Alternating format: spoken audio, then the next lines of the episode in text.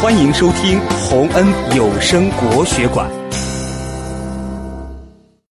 败家石。传说，明朝有一个叫米万钟的有钱人，他非常喜欢玩石头。米万钟在北京海淀有一个很大的园林，叫韶园，里面陈列着许多形状各异、千奇百怪的石头。可是他并不满足，仍然到处寻找石头。一天，他在北京远郊房山县的深山里发现了一块大石头，非常喜欢，决心运回韶园。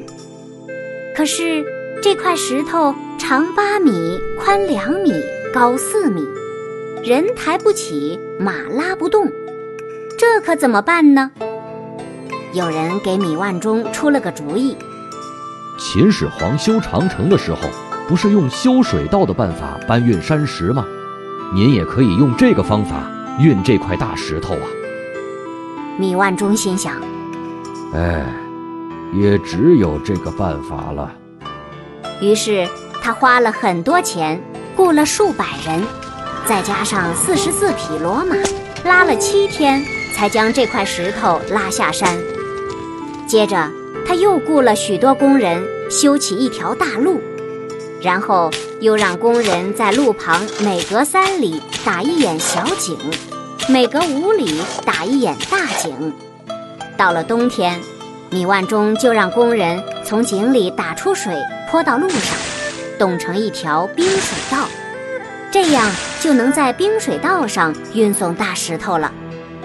他又雇了数百人，再加上三十三匹骡马，花了五天时间，才把大石头从山脚下运到了房山县的一个镇子上。有人对米万钟说：“你为了一块石头。”费这么大力气，花这么多钱，实在是太不值当了。可是米万钟哪儿听得进去呢？他继续花钱修路挖井。就这样，石头还没有运出房山，他就花光了所有的钱，又把能卖的东西都卖光了。最后，实在没办法，他只好把石头丢弃在了路边。